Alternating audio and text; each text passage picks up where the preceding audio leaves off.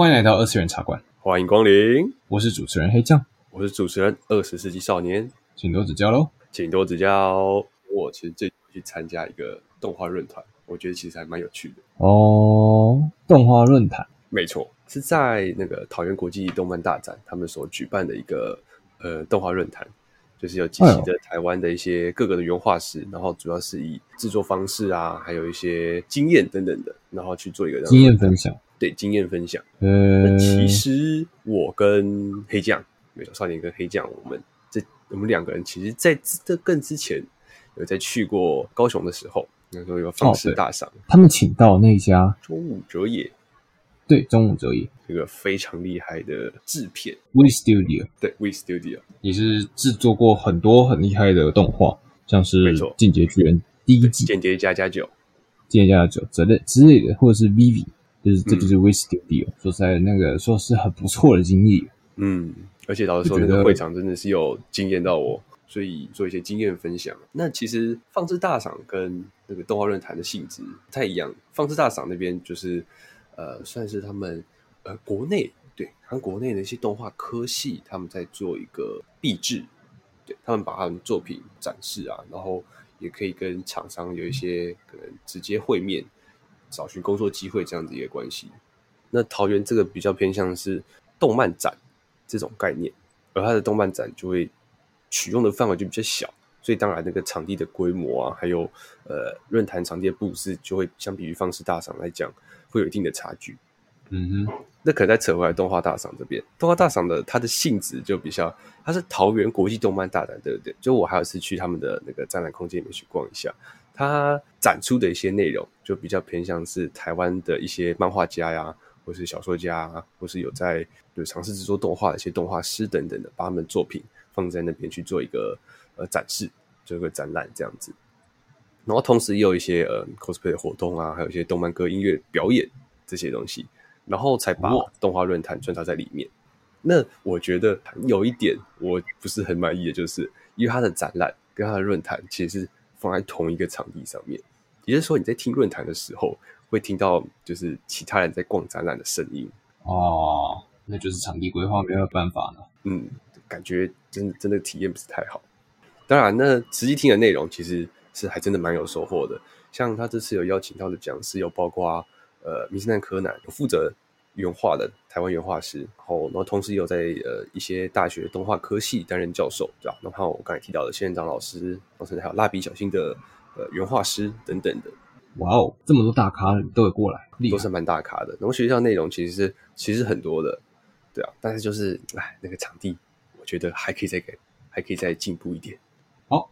那直接进入到我们的主题，没错，今天的主题，那今天的主题是什么呢？其实少年我啊，最近在看一部呃过去的作品的时候，意外的觉得其实很有趣。那那部作品呢，叫做什么？虚构推理。虚构推理不是蛮现在的吗？呃，它其实有一定时间的耶。动画现在是第二季吗？还是第三季？对啊，第二季。比如说它第一季播出来的时候，那虚构推理，然后说我就最近就开始再把。动画跟漫画再重新追过一次，就觉得其实是非常有趣的。所以今天主题，哎，这是什么？虚幻跟推理。嗯，虚构推理虽然也是推理作品，但是它的跟其他的比较现实层面的推理剧是不大一样。嗯，它不会是走什么异世界风格啊之类的，它还是一样在现实世界，但它多加入了什么？呃，日本的一些妖怪，比如说的富商神啊、周福童子。等等那些妖怪类型，那当然了，这个推理其实就构筑在这些民俗妖怪上面，而且是以日本为主。嗯，那老实说，虚构推理，就我其实最喜欢的东西就是它。其实我们常常讲到推理作品的真相，就柯南强调的一句：真相永远只有一个。嗯，但虚构推理一样，真相只有一个，但是它不一定是唯一的真相。像是它里面有个篇章是呃，就是里面的主角。那我们也稍微提一下这个故事的一些简介好了。他的男女主角其实也不算是一般人类。对，女主角是叫岩永晴子，她呃年幼时就是被发现失踪嘛。那在两周后就被发现，那发现时期身体缺损，他失去了什么？他失去了右眼还有左脚。那其实好像在这部作品里面，是一个传说吧？对，那样是一个传说，是传说。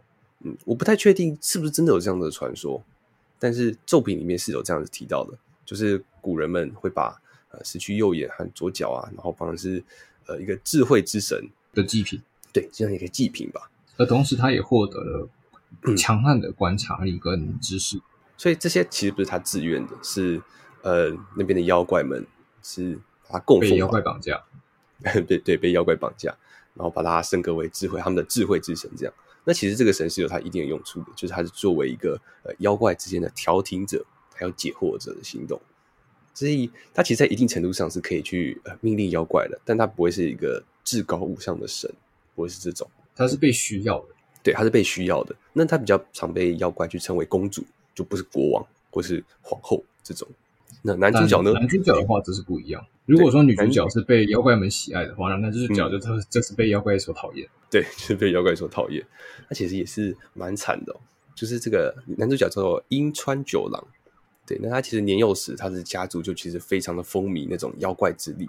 他迷信说，同时吃下妖怪剑和人鱼的肉之后，你就可以获得呃不死的能力，同时也可以获得预见未来的能力。因为人鱼是不死，然后剑的话是预知未来，只是剑的预知未来条件是要死亡，嗯，他只有濒死的时候才能预见未来。对，而他们的而男主角他们的呃他们的家族就是一直在尝试着用卡 bug，这个这是有一种卡 bug 的。就其实，就妖怪剑，它是一个，哦、他作品里面有提到，它是刚出生的小牛，但是同时有的人的脸，有点可怕。对，那他通常会在说出一段预言，说出一段未来的会发生的事情之后，他就会死去。对，那人鱼呢，则是不死不死之身，所以其实要把他们家族就是希望说，他们迷信说，如果把妖怪剑的肉吃下去的话。对不对？你就可以呃预见未来，但是在这个作品里面，就是你如果你吃了这些可能妖怪肉的话，你就会一定程度上类似这种替身之间的原则，就是你你会死，你基本上会必死啊，就是因为这都是对身体来讲非常剧毒的东西。没错，所以其实他们家族当中呢，其实因为太过于迷信，就是把他们的子孙、他们的后代全部都那个喂呃剑还有人鱼的肉，所以他们其实他们家族就是。直接走向了衰败，所以即便上到了樱川九郎的时候，他其实这个家族已经是就是最后的独子之类的吧，最后的独子之类的。当然，他还有一个呃堂姐叫做樱川六花，其实也是在这部作品中是作为一个比较偏向是魔王的角色，感觉有点像反派。对，反派，那好像应该有自己的目的，但是嗯还没有建立。没错，所以其实这两位刚才讲樱川九郎跟樱川六花，其实他们都同时有吃下妖怪剑和人鱼的肉之后，然后也没有死。就是他们同样都有这个能力，就是不死之身，同时可以遇到未来。那就像我刚才提到的，老实说，我觉得这部最有趣的东西就是真相只有一个，但这绝对，它那个真相只有一个的那一个，不一定是，就是它不一定就是事实。事实跟真相还是有点把它分开来的。就我们刚才讲到的，虚构推理在世界其实是有妖怪的，所以呃，你的真相可以是说服人的真相，但事实。因为事实可能就是有妖怪介入嘛，那个事实不一定是人们可以知道的真相，因为你不太可能把。也就是说，你要你要说服那些一般人们去相信说那个是，应该说去说服那些一般人们的世界观是里面没有妖怪，而去把妖怪所作案的事件去包装成一般平常的事件。对，类似把我们现在灵异故事用一个科学化的角度去给他一个完整的推理，诶，说服大家了。但是它是事实吗？它是真相吗？它不一定是真相。很有趣的一个作品，对，所以我觉得这是虚构最最有趣的地方。不是在，他反而不是在告知所有人真相，而是在隐藏真相。没错，在岩永晴子被委托调查的时候，他其实就可以从妖怪那些去听到说，呃，这个事情的真相到底是什么。因为他毕竟算是有点小作弊的手段啊，就是他靠着他他自己独特的情报网去获得无法获得的知识。嗯，他可以提前的获取到呃事实的真相是什么，但他再把它用一个推理的方式再把它弯转起来。也就是说，他知道了事情的过程，他要借此去推理出事情的因是什么，然后再将一些再将再将话术或者是包装的方式来讲，来帮来把这个过程合理化。他是用人们可以被说服的这个真相，来让人们就是知道说，哎，这个事情的脉络是什么。但它不一定是呃这个世界中最正确的那个事实。那以上就是虚构推理的分享。那因为我们刚才说嘛，我们这次的主题就是虚幻跟推理，我们再介绍剩下的三部作品。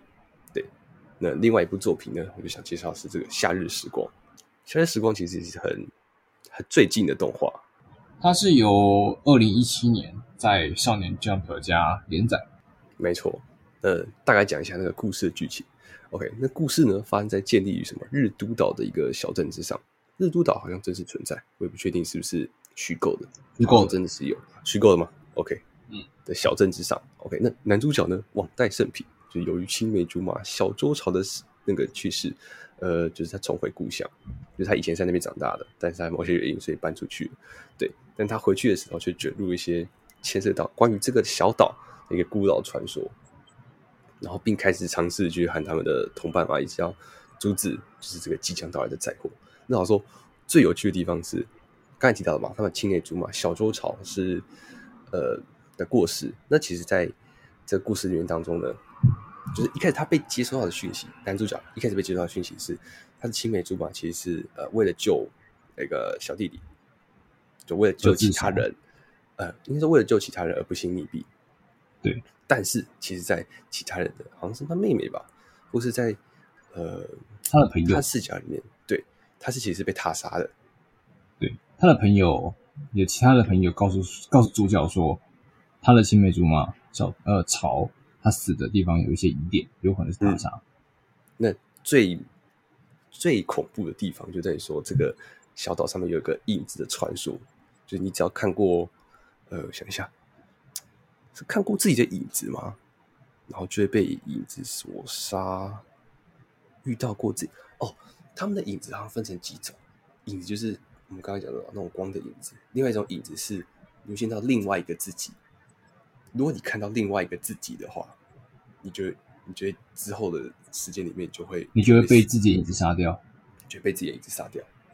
但是人们通常都会是看到自己的影子，但是有点像是那种绝命终结战的概念。嗯，也就是说他会一直他会一直遇到关于死亡的案件，死亡的事情。就你只要被看到影子，就一定会死。其实这部作品一开始就是他回去参加他青梅竹马的葬礼嘛，那他就迁入到这个事件当中，然后他就被杀死了，他就被杀死了。那他被杀死之后呢，就死亡轮回，这种四八六。那我忘记了，我觉得我记得作品里面有提到说他为什么有这项能力。反正他就有这项能力，就开始就说哇，这个小岛其实案情并不单纯啊，包括他青梅竹马的死跟他自己被被杀的这个事实，所以他就逐渐的一直轮回，一直轮回，然后逐渐去找出这个事情的真相。所以这就是一个也算是有些奇幻，有奇幻要素，也是有恐怖跟呃，嗯、那是小岛传说之类的故事，就以这些虚构的概念为呃为元素，然后在一个虚构的舞台上一个。小岛上，然后配上主角的死亡回归能力，让他去一直获得其他的情报，然后再去解开这个这个岛上到底发生什么事的真相。嗯，那不得不说，男主角全程智商上线，真的是超强。好，这就是《夏日时光》。那我自己去比较两部的话，两部的不太点是虚构推理，其实没有到太多打斗啊，还有呃血腥恐怖的成分，但比较多的还是。就像刚刚讲的推理解谜，而且同时也带入很多的日常感，包括严永晴子女主角的角色设定跟男主角的角色设定，他们之间的互动关系，还有甚至《钢人七》这一篇有一个很有趣的男主角的未婚妻，哇，这样的角色出现。那所以我觉得虚构推理是比较偏向是嗯日常啊，然后有趣，就这样子的一个推理范，就不会到太说有太多。呃，血腥恐怖啊，甚至把虚幻同一加进去，也不会有太多对于灵异事件的那种恐惧感，也不太会有。但夏日时光的话，则是更多在于恐怖跟灵异上。其实就真的会比较恐怖一点了。所以，如果那些怕恐怖番啊，或者是一些吓人之类的，搞不好夏日时光就不适合你看喽。对，那接下来就由我黑酱来介绍另外两部。那首先第一部的话，就是这一季，对，这一季播出的动画。叫做《不死少女》的谋杀闹剧。其实这一部，因为我就真的是看过动画，现在四集，而我觉得这部真的是以四集来讲，它确实第一集它有一些的呃冗长，因为它大部分都是在介绍说这个世界观的世界架构啊，就是在就是十九世纪的欧洲，这是一个妖怪存确实存在的世界。那就像什么吸血鬼啊，或是人造人，或者是怪盗、狼人之类的，还有那些名侦探，在异形蠢蠢欲动的十九世纪末欧洲。而男主角他是半人半鬼，女主角轮胎压叶，他活得非常久，基本上已经快要上千岁了，但是他只剩一颗头，他很常拿一颗头，只剩一颗头这件事情开玩笑。我看了四集，然后就发现到每一次的时候都是女主角在自自嘲说她只剩一颗头之类的玩笑。而男主角也是很很，他们两个其实蛮有默契的，就是就是互相自嘲啊，或者是或者是在互相开玩笑之类的，就感觉很明显的。其实两个都是在搞笑。OK，两个都在搞笑，就是这样用这样的默契。那再以女主角不死的少女，然后以她的观察力跟她的知识量去解决那些怪物们所遭遇的事件，所以也是一个推理，然后有灵异神怪的一个作品。我觉得在动画上，动画呈现上，它有一定程度的魔性跟帅气了。哦，对，然后而且男，而且男主角，男主角虽然说看起来笨笨，但其实他的观察力也是相当的不错，然后也有一定的耍嘴皮手段。但他重点就是因为他是半人半鬼，所以他的武力值是最高的。哦，毕竟女女主角只有一颗头嘛。对啊，也就是他们就是一个很经典的女主角出脑袋，而男主角出武力的这样组合。哦，哎，那跟须贺推是一样的。你知道我刚才在想什么吗？嗯，伦藤亚叶女主角对不对？她的外貌停留在十四岁零三个月。可是我也是想的，我第一次看到就是觉得这就是合法的。不要跟我想的一样。请问他到底合不合法？没有，他只剩一颗头了，好不好？想对他的头干什么？一颗头也可以，呃，冷静。我也，我也，我也，我也。好，会好。那这个就是，这个就是不死少年的谋杀闹剧。我觉得动画现在现在巴哈姆特上完全就是五星，五星。对，虽然说看过的有些少，讨论度也有一些低，但是这部作品真的就是五星。它算是它除了第一季真的是相当的比较比较慢较慢一些，但是二三二第二集开始看下去，你真的是完全停不下来，会直接想要看他是怎么用。呃，耍嘴皮啊，或者是仔细的观察的方式，去一点一点的把线索给挑出来，然后嗯，去完成最后的推理。没错，这就是不死少女谋杀闹剧。那我就迅速的就进到下一部作品，就是最后一部作品。这部作品其实也相当久了，叫做叫做 ID Invaded 异度侵入。异度侵入，嗯，异度侵入的话是原创，哎，它是原创电视动画作品，哎。对，它是原创动画。哇哦，二零二零一月的动画。那《异度侵入》呢？它是一个我认的就是非常大推的，算是虽然说是有它是有一点科幻的元素在里面，但它的构成就是说，这是一个许多杀人犯杀人的案件存在的社会，而主角透过进入杀手的潜意识，然后透、嗯、透过杀手的潜意识看他们精神碎片的状态，而去。重新将犯罪现场去解析，然后推论出真正的杀手是谁。嗯，他都进入到杀手的潜意识了，他不知道杀手是谁吗？不能，因为那个是杀手的潜意识，潜意识碎片，潜意识是零散的，所以要如何将那些零散的碎片凑在一起，然后从中拼凑出真正的杀手长什么样子，那个才是哦。所以他实在就是没办法直接看出来说这个杀手是谁。对，但他可以用一些片段，就是这个已经发生过的事件的一些片段，然后去重构出呃真实发生情况到底是何如何，然后杀手到底是谁，这样没有错。而这之中还有牵涉到，就是男主角他的妻子跟女儿到底是怎么死亡的，以及那些连环杀人、猎猎奇连环杀人、大规模杀人事件的最终大 boss 叫做呃约翰沃克，也就是 John Walker John Walker 的 John Walker 对的这样子一个最终大 boss 到底是为什么以及什么理由？所以他算是有一定的主轴。虽然说最后几集有一些不明所以啦，但我觉得其实是一看他的推论过程的话，其实还蛮刺激的。其实以以推理剧来讲的话，以悬疑推理剧，然后或者一些科幻来讲的话，其实相当不错的作品。嗯，那么以上。就是我们的四部没错动画的分享。没错，那其实还是有更多的推理作品，就我们刚刚讲的柯南也算嘛，还有金田一少年事件簿啊。但是我刚其实还想到一部冰果，冰果也算是推理吗？有啊，还有推理的，它有推理的成分在里面啊。虽然金安妮把它画的跟校园恋爱一样。那对啊，像是其他的还有什么呃间谍教室啊，或者是侦探已死之类的，可能也有一些推理部分吧。嗯、或者是忧国的莫里亚蒂，好像当然也是也是有推推理部分，只是我们这边就还没有介绍。虚幻推理其实也不只有这四部。对，那如果你们有想到还有其他部哎跟虚幻推理有关的作品，欢迎底下留言告诉我们。没有错，我们都会基本上都会去看看，然后并且做一些分享。嗯、那以上就是这次二次元茶馆的内容，谢谢各位的收听。OK，我们下礼拜一同一时间再见喽，拜拜，拜拜。